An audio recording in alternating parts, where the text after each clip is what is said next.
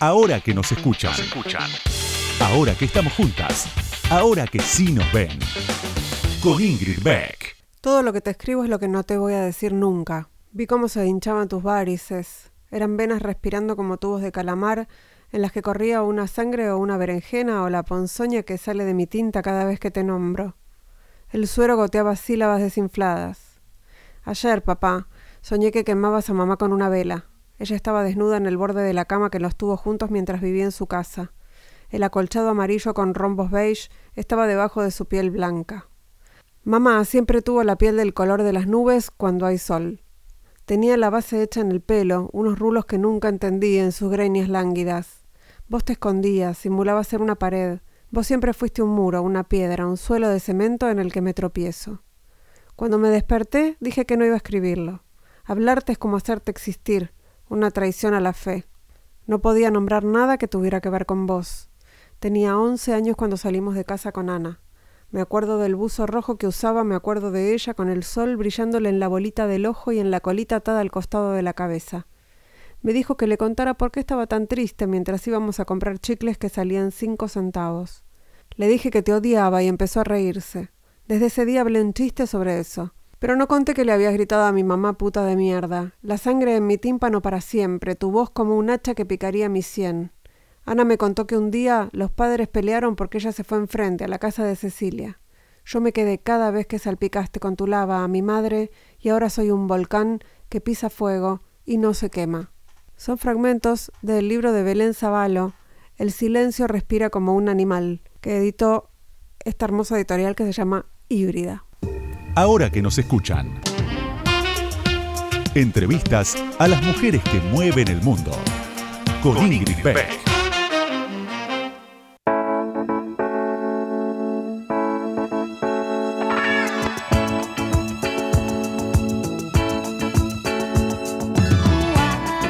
Buenas noches, buenas noches, bienvenidas, bienvenidos, bienvenidas a este nuevo episodio de Ahora que nos escuchan.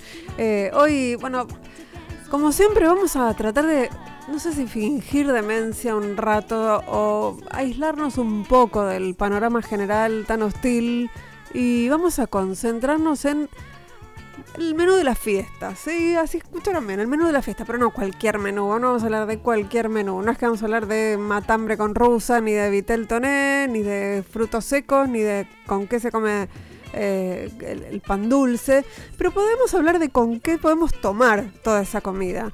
Así que eh, es, un honor para mí recibir aquí, en ahora que nos escuchan, en un ratito nada más, ahora, en segundos, minutos, a Marisol de la Fuente, que es eh, sommelier internacional y que nos va a hablar de, bueno, ella además es divulgadora sobre vinos y otras bebidas espirituosas y alcohólicas. Y yo quiero que me cuente todo, porque vieron que a mí me gusta mucho el vino, lo tengo que confesar, y, me gusta mucho aprender sobre vinos. Así que la vamos a recibir acá y le voy a hacer todas las preguntas que quiero. No se vayan. Ahora que nos escuchan, ahora que vos me escuchás, te cuento algo más sobre la invitada de hoy. Ahí va.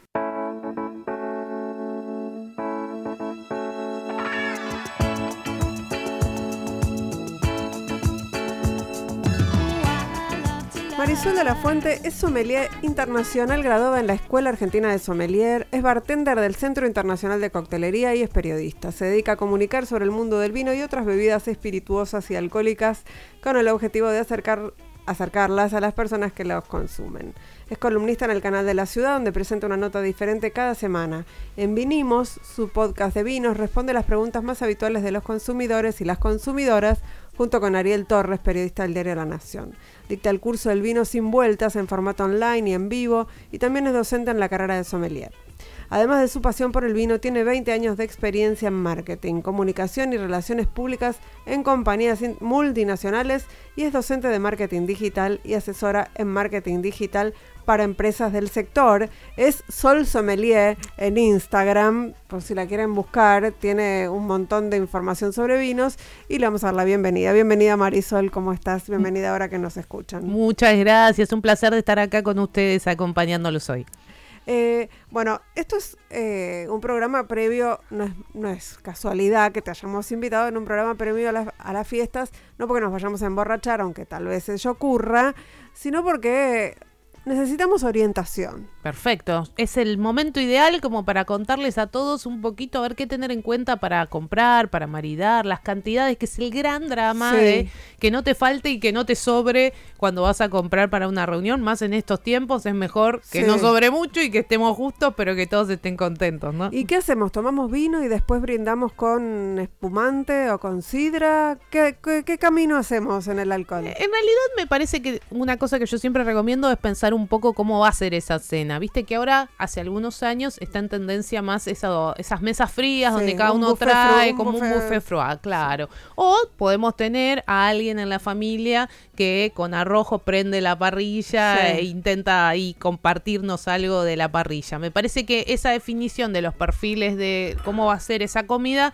nos va a dar un poco una guía de por dónde ir con las bebidas a partir de ahí pues, se abren múltiples opciones. Generalmente uno trata de arrancar una comida, no solo en la fiesta, sino cuando recibís a alguien con algún aperitivo. Los aperitivos suelen ser bebidas o que son amargas, que tienen burbujas, que son las que te dan como hambre, son las que te abren el apetito. Entonces, por ejemplo, ¿por qué no recibir a todos con un espumante seco, con un brut, un extra brut, un mm. nature, o armar un vermú? Con algún vermú rico, más un poco de soda, hielos y una rodajita de naranja.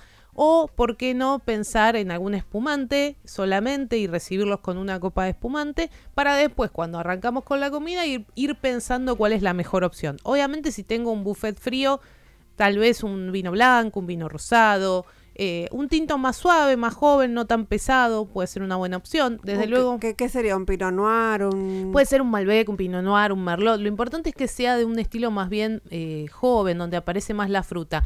¿Cómo me voy a dar cuenta? Cuando yo voy a comprar, vamos a ver que están los vinos que tienen la variedad en la etiqueta y hay otros que además de tener la variedad muchas veces dicen reserva, gran reserva. Esos vinos suelen tener un poquito más de evolución y suelen tener algo de paso por madera que va a hacer que haya otros aromas, otros sabores y otra sensación en la boca. Eso que la gente dice que le raspa al vino, sobre todo cuando es tinto. menos liviano. Claro, esos son los taninos y eso también tiene que ver con un poco con la intensidad de ese vino. Para, para, para.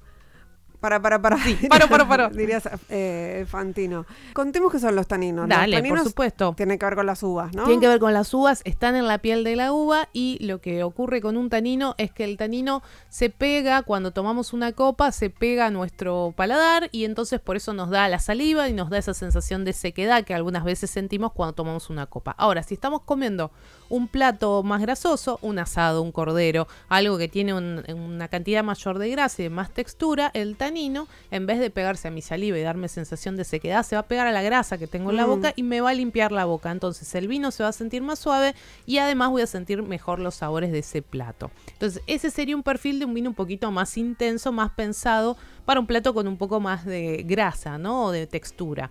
Si no, iría con algunos vinos más frescos, como te decía, hay blancos, hay rosados, hay tintos eh, jóvenes de todos los varietales. Lo importante en todos los casos es la temperatura.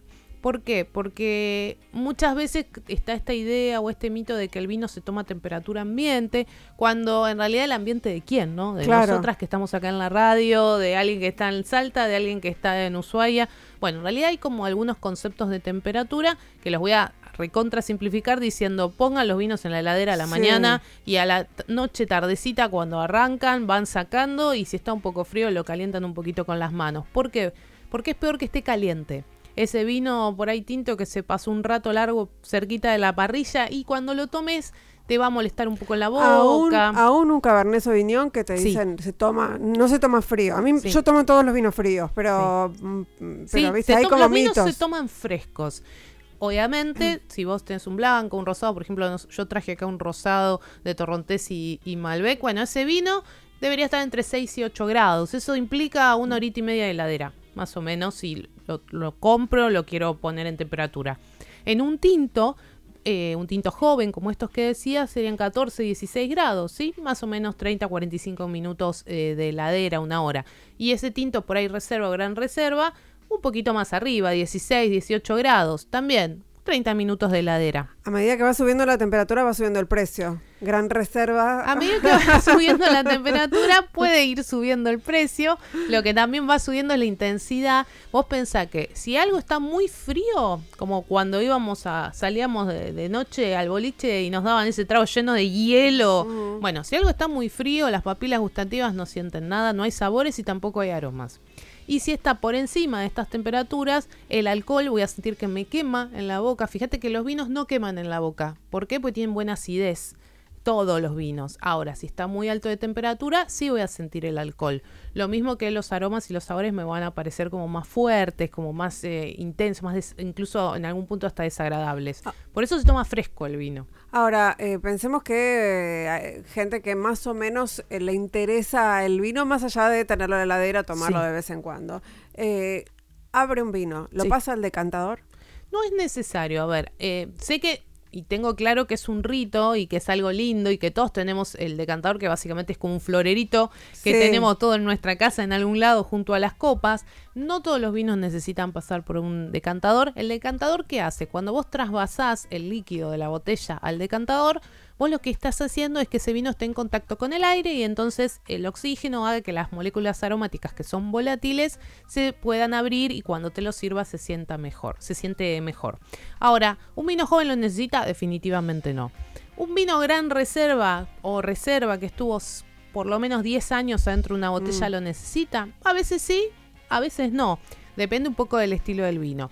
Ahora, de todas maneras, si yo por un tema de tenerlo en la mesa, de que me gusta esa idea y demás, lo quiero hacer, Tengan en cuenta que para que la oxigenación funcione, si ese es el objetivo, por lo menos tiene que estar 30 minutos adentro del decanter como mínimo. Eh, entonces no, hay, no es que, hay que tampoco no funciona la idea de destapar el vino y dejarlo un rato antes funciona de tomarlo. Funciona si por lo menos le sacás una o dos copas de la botella, porque si vos lo abrís y te servís un poquito, no hay suficiente espacio como para que haya una acción de oxígeno en ese pico de la botella en relación con el líquido. Claro, pero sí pasa que después de un rato, los, hay muchos vinos que después de un rato sí, van a cambiar.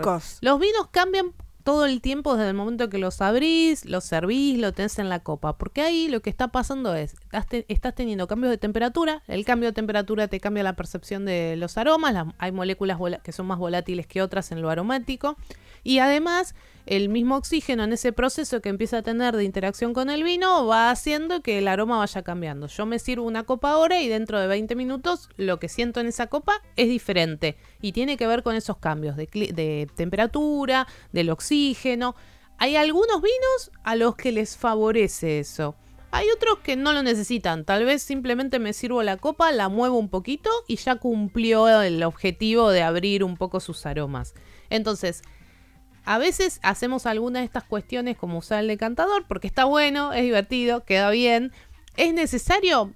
Y a veces sí, pero no. Hoy te diría que la mayoría de los vinos que están comercialmente disponibles no es tan necesario. Ahora, suponte que vas a un restaurante y pedís un Pinot Noir. Sí. Que tiene que estar frío, más o menos frío. ¿A qué tiene que estar fresco, entre 14 y 16 grados. Eh, ¿Está mal pedir una frapera para no, para nada. frío? No, de hecho, cuando vos vas a un restaurante y te eh, da, viste que viene el sommelier o el mozo y te pregunta quién va a probar o quién, quién lo va a degustar. En realidad, lo que está haciendo es servirte en la copa y vos deberías solamente olerlo porque los defectos de un vino se sienten en la nariz. Ahora, yo recomiendo también, ya que estás, probalo porque ahí vas a chequear temperatura. A mí me ha pasado muchas veces mandar vinos de vuelta porque estaban calientes. O que me digan, no, bueno, pero bueno, no te preocupes, tráeme una frapera no importa si es blanco, rosado, tinto. Traeme una frapera y lo dejo un rato en la frapera para que baje la temperatura. Importante, esto es más para la, para la casa que para el restaurante, si van a usar una frapera que tenga hielo y agua. Porque si no tiene agua no va a bajar la temperatura. Porque la transmisión de baja de temperatura la hace el líquido. Pero un, un poco en ese rito del restaurante sí está bueno pedir la frapera, sí está bueno que cheques que esté a temperatura para que sea agradable también el acompañamiento de los platos que pediste. ¿Y cuándo mandás de vuelta un vino no por la temperatura? Cuando vos realmente eh, sentís que hay algo que eh, está mal en ese vino. Los vinos pueden tener defectos, pueden. Cada vez es menos habitual que suceda, pero podría sucederte sobre todo en vinos con muchos años de evolución ¿Y qué es, qué es un defecto en el vino? ¿Es que no me gusta? No, puede haber vinos que no nos gusten. Un defecto de vino o varios defectos de vino son, por ejemplo, cuando sentimos olor a azufre, olor a quita esmalte, Mm. olor a trapo como mojado, a humedad, a huevo podrido. Son defectos, cada uno de esos tiene un origen diferente, que tiene que ver con proceso productivo o con estiva. Por ejemplo, si vos guardás un vino al calor por mucho tiempo, se va a jerezar y se va a concentrar y eso va a ser desagradable. Si llegás a encontrar algo de eso, no hay ningún problema en decir, mira, este vino tiene tal eh, aromática o le pasa tal cosa y te lo tienen que cambiar. Es que la gente, la gente decimos del vino está picado. Bueno, el decir el vino está picado eh, es una forma coloquial de decir que encontraste algo en el vino que no te gustó. En realidad el defecto picado no, No existe, existe. como defecto, pero sí es como una cosa ah, coloquial para decir, Popular, che, pasó sí. algo en esto. Generalmente las veces que he escuchado lo de picado te- tiene más que ver con esto del ajerezado. Un vino guardado a calor se concentra y te da una sensación como muy, Muy intensa, dulce. muy fea, porque se concentró por acción del calor. Y la otra muy común es eh, la de sentir como vinagre, Mm. que también es un posible defecto, ese es de proceso productivo y ahí ah, se habla de picado. A veces también, yo esto lo he visto, un vino muy añejo, ¿no? Que obviamente desarrolló aromáticas que eh, no son las frutales, sino que empieza a desarrollar aromáticas que tienen que ver con lo balsámico, con lo evolucionado, que tiene que ver con las notas propias de evolución de un vino y que por ahí, como vos no las probaste nunca o no las conoces o simplemente no te gustan, considerás que el vino está mal. Y en realidad el vino no está mal. Era un vino de 10 mil Claro, dólares. era un vino de 10 mil dólares. Eh, y ahí me, me viene una anécdota interesante, ¿no? Me ha pasado hacer degustaciones de vinos muy costosos europeos. He tenido la suerte de probar mucho y de hacer algunas actividades de ese tipo y encontrarme con que frente a un vino de 400 euros, la botella, haya alguien que me diga, esto a mí no me gusta. Y está perfecto, porque tiene que ver con el paladar de cada uno en realidad. Hay, hay, esto también me pasa mucho en las catas, ¿no? Probamos un vino y la mitad me dice, cuando pregunto, bueno, ¿cómo lo sienten? ¿Lo sienten amable? ¿Lo sienten más seco? La mitad me dice amable y la mitad me dice seco. Mm. ¿Por qué? Porque el paladar se acostumbra. Qué tranquilidad, ¿no? Porque si no tenemos que, tenemos que no, si no, mucha exigencia. Estamos charlando con Marisol de la Fuente, Sol Sommelier en Instagram, una sommelier eh, y bueno, divulgadora de las virtudes del vino y otras bebidas. Nos vamos a ir a una pausa y enseguida seguimos charlando. Ahora que nos escuchan, nos escuchan. Entrevistas a mujeres que hicieron, hacen y van a hacer historia. Con Ingrid Beck.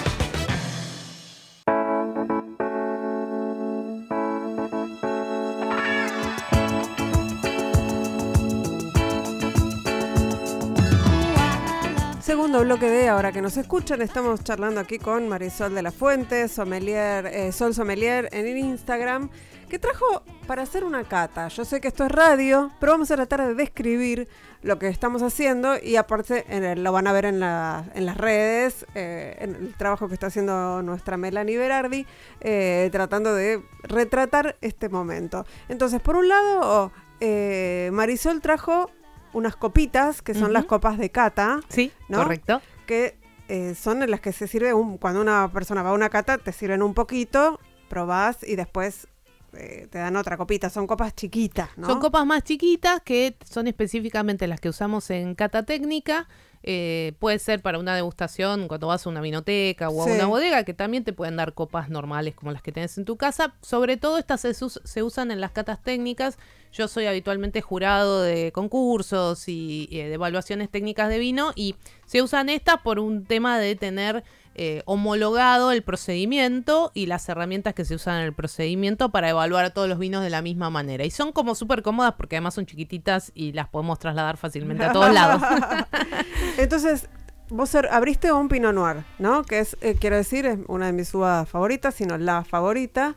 Eh, un Pinot Noir, vamos a decir, de Doña Paula, eh, de 2020. Es un Pinot Noir 2020, eh, considerado de altitud. Pensemos que todo vino que está más de mil metros sobre el nivel del mar ya se considera un vino hecho con uvas de altura.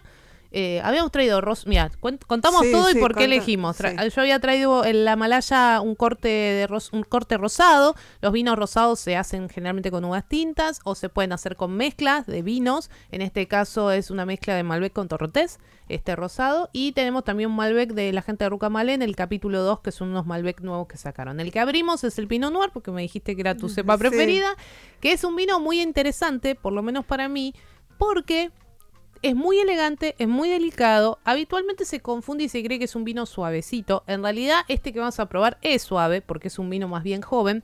Pero vos podés hacer, como hablábamos en el bloque anterior, un reserva o un gran reserva de Pinot Noir también. Y no va a ser nada suavecito, va a ser bastante más intenso. ¿Por qué? Porque en realidad vos tenés varias cosas. Tenés la intensidad propia de la uva. Pero después tenés el proceso productivo. Y en ese proceso productivo vos podés hacer o un vino más joven, más frutado, más fresco, o podés pensar en un vino que vaya a evolucionar con el paso del tiempo y entonces vas a hacer mayor concentración para que haya un poquito de más carga tánica, eh, va a ser un poquito más intenso para que tenga la posibilidad de aguantar ese paso del tiempo y eh, llegar a su momento justo, su momento ideal de consumo en buenas condiciones. No me quiero olvidar de preguntarte por eh, dónde se guardan los vinos, ¿no? Que la- si en madera, si en acero, si en todo eso que, eh, por supuesto, también cambia mucho. eh, las que- características del características vino, sí, a- totalmente. Y lo que vas a. Sí, si degustar. pensamos en proceso productivo, eh, generalmente, a ver, como para contarlo súper rápido, vamos a pensar en un proceso productivo de vino tinto.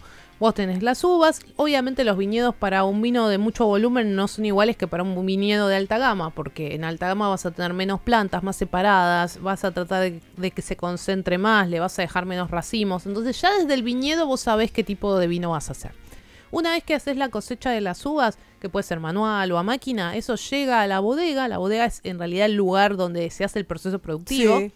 Eh, y en la bodega lo que va a pasar es que esas uvas se van a seleccionar o se van a separar de sus escobajos, del esqueletito del racimo. Eh, y con esos granos vos los vas a estrujar y podés hacer una maceración prefermentativa, así se llama, para extraer aromas, sabores y colores de las pieles de la uva, que es donde está todo eso.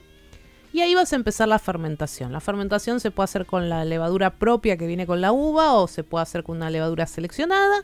Y en esa fermentación transformas todo el azúcar en alcohol. Ahí te va a quedar un líquido que ya es el vino con un montón de sólidos, así que vas a hacer filtrados, vas a hacer decantaciones. Y allí también, dependiendo si vas para un vino más joven o para un vino de guarda, es donde el procedimiento un poquito cambia. Porque si es un vino joven, una vez que vos tenés ya el vino y haces la decantación, la clarificación, es decir, limpiás ese vino para que quede el líquido, tranquilamente lo podés dejar en eh, un tanque de acero inoxidable por un tiempo hasta el momento del embotellado. O si de repente tenés la necesidad comercial, ya está listo para ser embotellado y salir a la venta. ¿Sí? Lo embotellamos y sale a la venta. Ahora, si vos estás pensando en un vino que por ahí querés que eh, tenga este potencial de guarda o que esperás que lo tenga, es probable que una vez que tenga el vino, un porcentaje o la totalidad de ese líquido que ya decantaste y ya le hiciste alguna filtración, vaya a algún tipo de recipiente de eh, madera. Cuando hablamos de madera, en general, la madera es o roble americano o roble europeo, conocido como francés, o puede ser roble húngaro también. Hoy la práctica es que no todo el vino va a Mm. madera, se, se estila más un 20, un 30, hasta un 50% del vino sí, mientras que el resto de ese mismo vino espera en un tanque de acero inoxidable. Y lo que va a madera puedes encontrarte con eh, el típico, la típica barrica, que es como la del chavo, ¿sí? Ujú. Esa es de 226 litros. Puedes encontrarte con fudres, puedes encontrarte con toneles y con distintos recipientes que van desde los 256 litros, que es la barrica esta más tradicional, la Ujú. bordelesa, a, por ejemplo, recipientes de madera de 5.000, de 10.000 o de 15.000 litros. Esa definición del tamaño del recipiente te va a impactar También, claro. en cómo va a ser ese vino Porque la superficie es. de contacto, de contacto exactamente en relación con el líquido. Y además, esas maderas pueden ser nuevas o usadas. ¿Cuál es la, lo que le aporta la madera al vino? ¿Qué es lo que le aporta? La madera le va a aportar aromas, le va a aportar sabores y además, como es porosa, en ese tiempo que está en la madera hay un intercambio, hay una microoxigenación que ayuda en la evolución. Si es más nueva, la transferencia va a ser mayor. Si ya tiene algún uso, va a haber una transferencia menor, pero igual la microoxigenación va a funcionar. Depende qué quieras hacer. Y ahí es donde está la magia en todo este proceso de lo que decide hacer el enólogo. Porque cada uno toma una decisión acerca de ese proceso. Voy a dar un ejemplo. Tengo este vino, un 50% voy a ir a una madera nueva, de barricas. eh, para que haya una buena transferencia. Y el otro 50%, un 25% lo voy a dejar en tanques de acero inoxidable y el otro 25% lo voy a poner en barricas que están en un tercer uso va a haber una transferencia menor, pero también va a haber oxigenación. En realidad, tengo tres vinos distintos que después los voy a unir para crear ese vino que yo quiero que salga al mercado. Entonces, todas esas decisiones, yo estoy recontra resumiendo el proceso, ¿no? Pero digo, todas esas decisiones que se toman durante el proceso son las que determinan cómo después es ese vino en tu copa. Y en tu, y en tu boca. Y en tu boca, claro. y en tu nariz. Bueno, vamos a hacer, vamos a hacer la cata. Dale. Es verdad que lo primero que hay que hacer es mirar, inclinar el vaso y mirar el color. Totalmente correcto, porque el color de qué nos va a hablar en un vino. El color nos va a decir posiblemente de qué variedad es, el color nos va a decir qué edad tiene un vino. Si miramos la copa, por ejemplo, en este caso, vas a ver que en el centro es más bien rojo, que es donde vamos a ver el color principal. Y si miramos arriba, en lo que se llama la lengua, al inclinar el bordecito superior, vamos a ver que ya tiende a ser un colorcito un poco más apagado, empiezan a aparecer las notas naranjas. Bueno, cuando lo miramos, nosotros podemos tener una idea de qué, eh, de qué año es este vino por el color. Ah. ¿Por qué? Porque el vino tanto blanco como tinto, con el paso del tiempo el color se va alterando. Por ejemplo, se va oscureciendo. En, realidad, en los blancos arrancas con colores muy claritos y se van volviendo dorados, mm. anaranjados, cobrizos y llega hasta el marrón. En los tintos vas a empezar con colores rojos, violáceos, bordos y vas a ver que va a empezar a aparecer en este borde el naranja, el teja. ¿Sí? Hasta que todo ese color toma el líquido y terminamos en los marrones. Los marrones en general es un vino que ya terminó su ciclo de vida. En todos los casos. En, todos los casos. Eh, en este caso, entonces, podemos hablar de un vino relativamente joven. Este es un vino joven porque fíjate, tenemos un rojo y un cereza como en el centro y apenas empieza a ver un colorcito un poquito más anaranjadito en el borde superior que tiene que ver con que estamos tomando un Pinot Noir 2020, sí, ya tiene tres años, eh, por lo cual como este es un vino joven ya está como en un momento de que hay que tomarlo ahora. No es un vino pensado para guardar más tiempo, así que está como en un momento justo para para consumirlo. Y después hay que eh, agitarlo. Lo vamos a mover un poquito y en la vista va a pasar algo más. Vamos a ver que se forman... Quiero que sepan que Marisol lo está moviendo muy bien y yo estoy haciendo cualquier cosa. Bueno, no pasa nada, lo puedes apoyar y hacer así y es lo mismo. Ay, me da miedo que te vuelque. No se va a volcar, tranquila. Em, y vas a ver que se van a ir formando unas gotitas en la copa despacito y de a poco. Esas gotitas se llaman piernas o lágrimas. Me van a hablar de la densidad del vino, de la graduación alcohólica y si tiene o no tiene azúcar residual. Esas, sí, esas que se van ah. formando despacito. Esas, acá, mira, acá ya se ven. ¿Y qué tiene que pasar de eso? Eso es bueno. En realidad no es ni bueno ni malo. Va a haber lágrimas que son más finitas y más rápidas, otras que son más gorditas y más lentas. Si este vino fuera dulce, por ejemplo, y yo no lo sé porque lo estoy catando a ciegas, la lágrima sería, gorda y, lenta. Lo mismo va a pasar cuando hay más alcohol y lo contrario cuando hay menos alcohol. Va a ser más finita y más rápida. O sea que esta eh, tiene menos alcohol sería. No, en realidad este es un vino que tiene una lágrima que fíjate que le cuesta formarse y cae despacito. Ah, ahí están empezando a caer recién, mira. Bueno, esto, ¿para qué hacemos esto? ¿Para qué uno hace esto en una degustación? Que me parece que eso es lo interesante, porque suena como que es muy snob, muy claro. Pero ¿por qué hacemos esto? Supongamos que estamos a ciegas, no sabemos lo que estamos tomando, que es lo que habitualmente pasa en un concurso. Sé que es un mal, sé que es un Pinot Noir en este caso, que es un Pinot Noir joven. Bueno, yo al mirarlo voy a poder saber qué edad tiene, como dije antes, voy a poder saber la variedad. En este caso tenemos baja densidad, si pongo los deditos atrás se ven, entonces ya me puedo imaginar que es un Pinot Noir o una cepa de una piel más finita, que tiñe menos. Y además, cuando miro la lágrima, puedo empezar a pensar, bueno, es más ligero, tiene más cuerpo, tiene más alcohol, tiene menos alcohol, puede que sea dulce. Son como indicadores que me empiezan a contar un poquito qué hay en ese vino. Ninguna cosa de esta que, que describimos es ni buena ni mala. Es una descripción de esto que tenemos en la copa. Entonces, lo miramos para saber todo eso en realidad. Eh, y lo siguiente ahí sí ya va a ser olerlo. La, nariz. Exacto. Pero hay que meter toda la nariz. Sí, toda la nariz en la copa. Fíjate que esta copa lo que hace es que todos los aromas vayan directo a tu nariz. Por eso tiene esta forma en particular. Cuando lo olemos, lo primero es la intensidad. Bueno, ¿es un perfume suave y delicado? ¿Es un perfume fuerte? Bueno, fíjate que en este es como un perfume suave, tiene presencia, pero es suave. ¿Ya estamos hablando de notas o todavía no entramos? Todavía no entramos, ahí llegamos a las notas. Primero hablamos de intensidad. intensidad. Eh, y después vamos a hablar de las notas que en, cuando hablamos técnicamente hay tres, tres narices, se les dice. La primera nariz es la que viene de la uva. La uva nos trae los aromas de la fruta, de lo vegetal, de lo floral, Em, de lo verde, ¿no?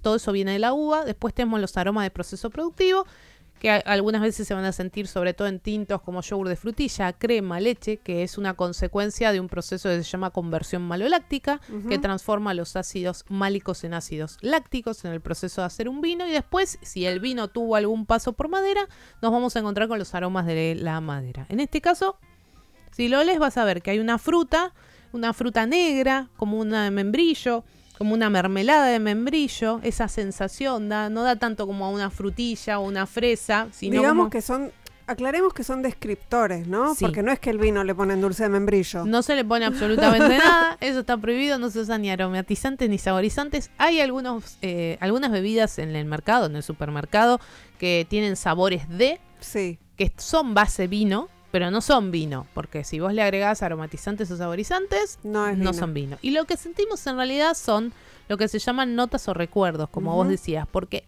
me hacen acordar algo que yo conozco. Entonces, si yo te digo membrillo y vos probaste un membrillo alguna vez, lo vas a conectar. Hay algunas moléculas aromáticas que a mí me hacen acordar a eso. Si yo te mencionara algo que vos no conoces, no lo encontrarías. Por ejemplo, típicamente en el Malbec está la ciruela, que es así, se siente, está la violeta, está la lavanda, está el lichi, que es una fruta china. Si nunca comiste un lichi en tu vida o nunca oliste una violeta de verdad en tu vida, no lo vas, a, encontrar porque no lo conoces. Ahora, si alguna vez lo probaste, es difícil que vos lo aciertes de una, porque como somos visuales no estamos acostumbrados a detectar aromas, tenemos que ver la, ver la ciruela, ver el, el, tomate, ver la lavanda como para asociarla. Pero si yo te digo, che, siento membrillo, tu cabeza va a ser a ver si es esto que yo conozco y va a decir, ah, sí, ahora que me lo decís, sí. Estamos en plena cata con Marisol de la Fuente, con Sol Sommelier, pero nos queda la mejor parte que es probarlo. Probarlo. Enseguida seguimos charlando. Ahora que nos escuchan, con Ingrid Beck, hasta la una.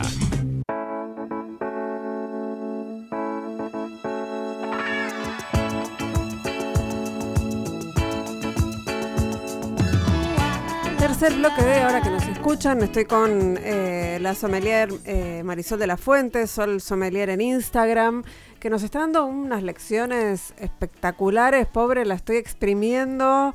Eh, tremendamente, pero bueno, no me arrepiento porque la estoy pasando muy bien. Espero que, que vos también, sí, Yo feliz de compartir, me encanta porque Sé que hay muchas personas a las que les gusta el vino, cada vez hay más gente que quiere aprender y que siente y se da cuenta, como nos pasa con todo en la vida, que cuanto más sabes, más se expanden las posibilidades y también el disfrute, ¿no? Porque tenés más sabes, más querés saber. Sí, podés, lees la etiqueta y entendés. Entendés que estás comprando, por lo menos. Claro que sí. Bueno, entonces hicimos, hasta ahora el, proceso fue, eh, primero lo miramos el color, después lo agitamos para ver las lágrimas, finalmente lo olimos. Lo olimos para identificar ahí eh, la intensidad, eh, los distintos aromas que vienen, los que vienen de la uva, estábamos por ahí. Y si te fijas, están también, hay como una leve sensación como de un yogur de frutilla, que es eso lo que yo llamaba el, aroma del proceso productivo, en este caso asociado a la conversión maloláctica.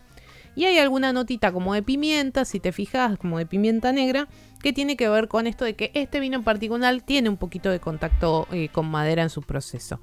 Pero no es mucho más complejo que esto, no hay que volverse loco y tratar de encontrar 50 descriptores aromáticos. En realidad, de vuelta, ¿para qué hacemos esto? Para identificar cómo es este vino y después poder decir, bueno, a mí me gusta que sea de tal o cual manera. O cuando voy a una vinoteca o quiero comprar un vino. frutado. Me, gusta, así. O probé tal que tiene tales características y me gusta más. ¿Cuál otro me podés recomendar? Porque también parte de aprender es no tomar siempre el mismo vino. Por supuesto. bueno, pero tuve, eh, nada, un paréntesis para contarte que tengo una vinería cerca de mi casa que abrieron hace relativamente poco, un año, y fui entusiasmada con tener una vinería cerca de mi casa.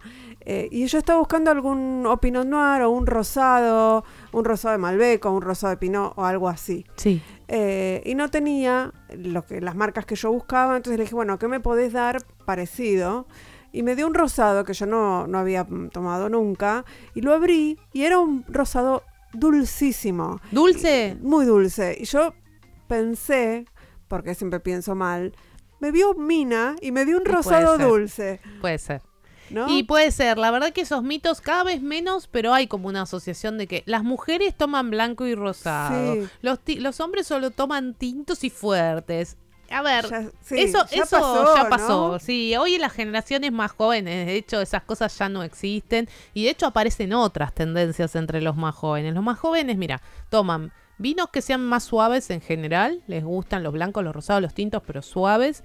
Toman, eh, está apareciendo el tema del bajo en alcohol. Hay vinos bajo en alcohol Ajá. ya en la Argentina. En el mundo hay vinos sin alcohol. Sí. De hecho, eh, justo ayer leí unos informes de la Unión Europea de que esta generación, la, la generación más joven, la que tiene entre 20 y 25, es la generación que menos alcohol por persona consume en los últimos 100 años.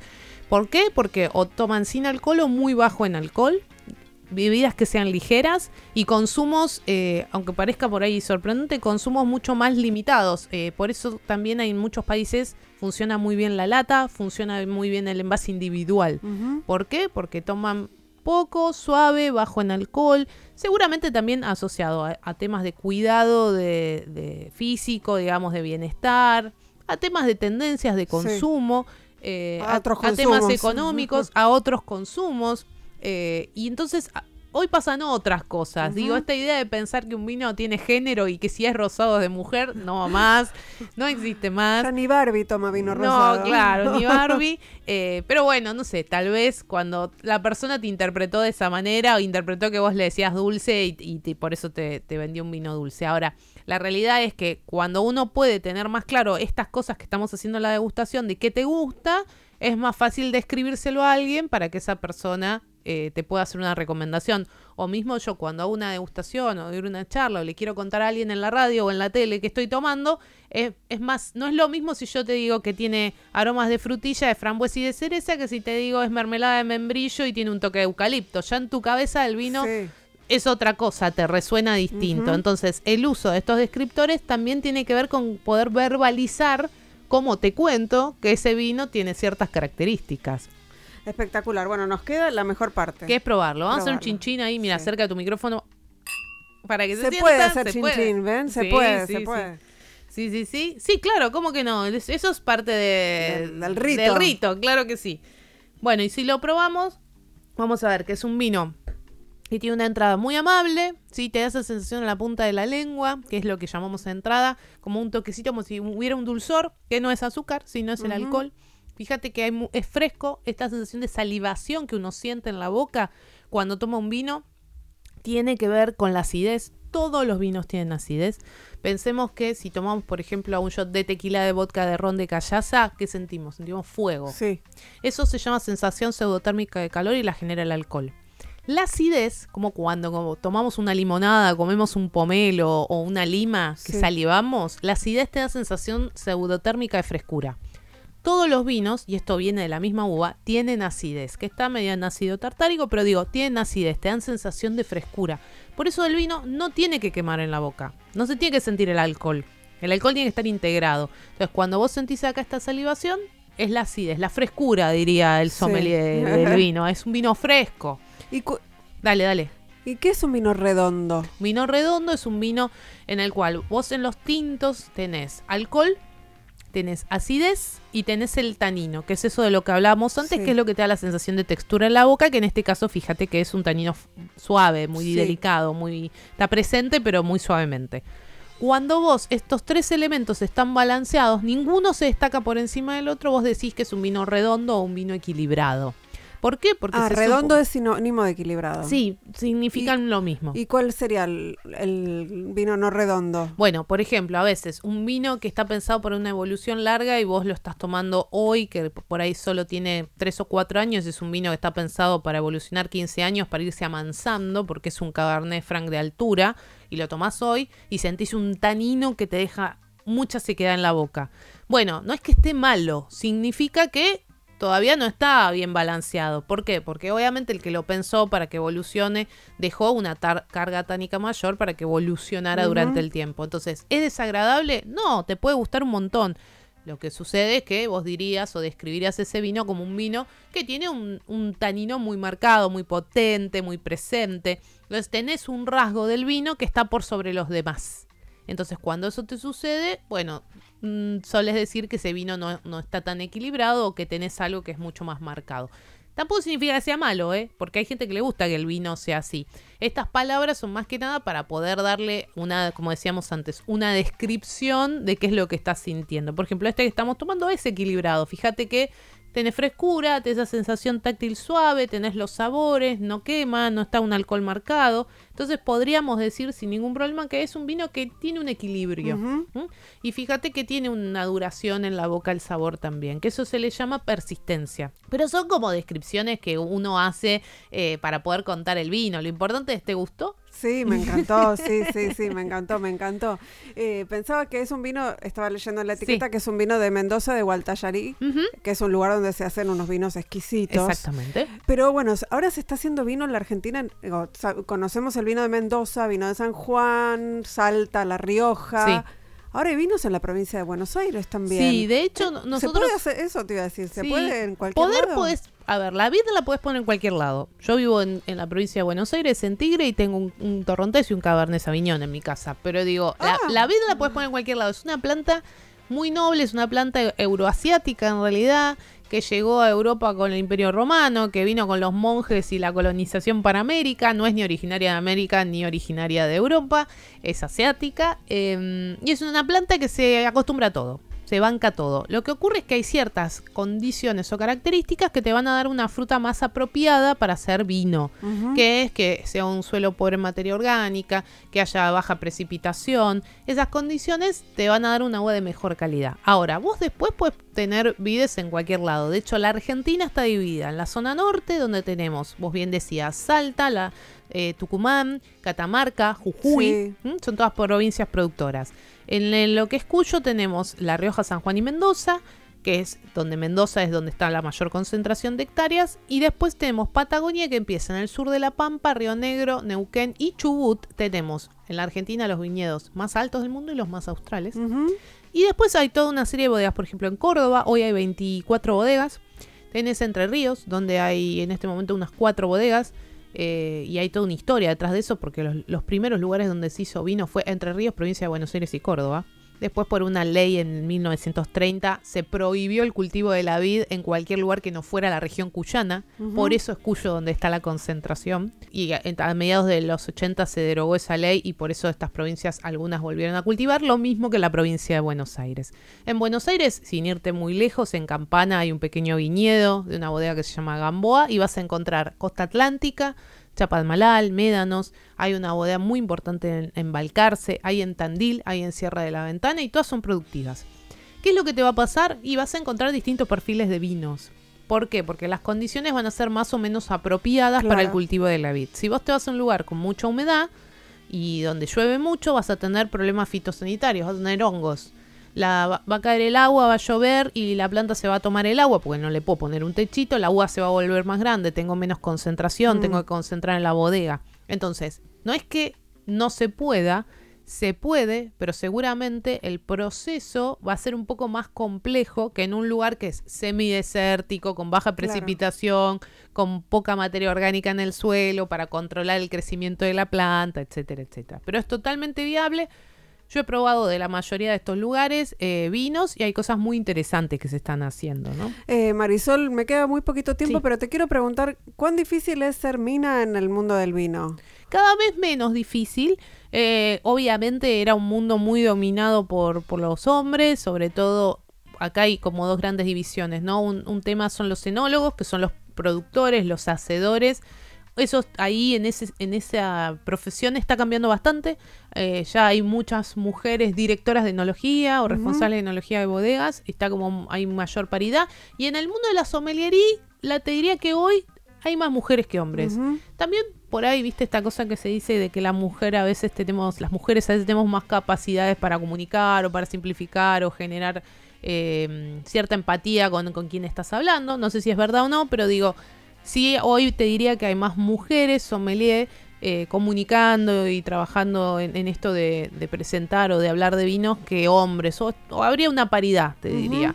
Eh, sí es verdad que cuando una mujer habla de vino en un grupo de hombres, me ha pasado, yo doy muchas charlas corporativas y a veces me pasa que son todos hombres, porque es una Porque empresa de tecnología, ponele. Porque las corporaciones están llenas de oro. Exactamente. eh, y al principio hay que romper con esa resistencia a cómo una mujer me va a explicar a mí de vino que yo como el asado, como el, tomo el vino y, y- Claro. y sé un montón, ¿no? Y la verdad ahí después depende mucho de la habilidad individual para para cómo te plantás frente a esa situación y, y cómo la llevas adelante. A mí, por suerte, eh, no- he tenido problemas y las he podido llevar adelante porque creo también que cuando uno muestra que sabe y cuenta cosas que el otro de repente dice, ah, mira, esto no lo sabía, o puede tener una conversación con un otro que te debate a- de, de- de buena calidad y a, Ujú. a- a la altura, bueno, al final eso termina cayendo por su propio peso, ¿no? Marisol, eh, muchísimas gracias, Marisol de la Fuente, Sol Sommelier, por haber estado aquí en Ahora que nos escuchan y darnos esta lección espectacular sobre vinos. Me quedaron mil preguntas, pero bueno, no, ya se nos termina el programa. También se va a terminar el año también, señora, así sigue hablando. Eh, nos vamos escuchando a David Bowie, Young Americans. Me encanta esta canción. Hicimos este programa en la operación técnica Lucas Rodríguez Perea, en las redes Melanie Berardi, en la musicalización Sergio Sirigliano y en la, y en la, eh, y en la producción Mariana Boca. Gracias y feliz Navidad. Chau.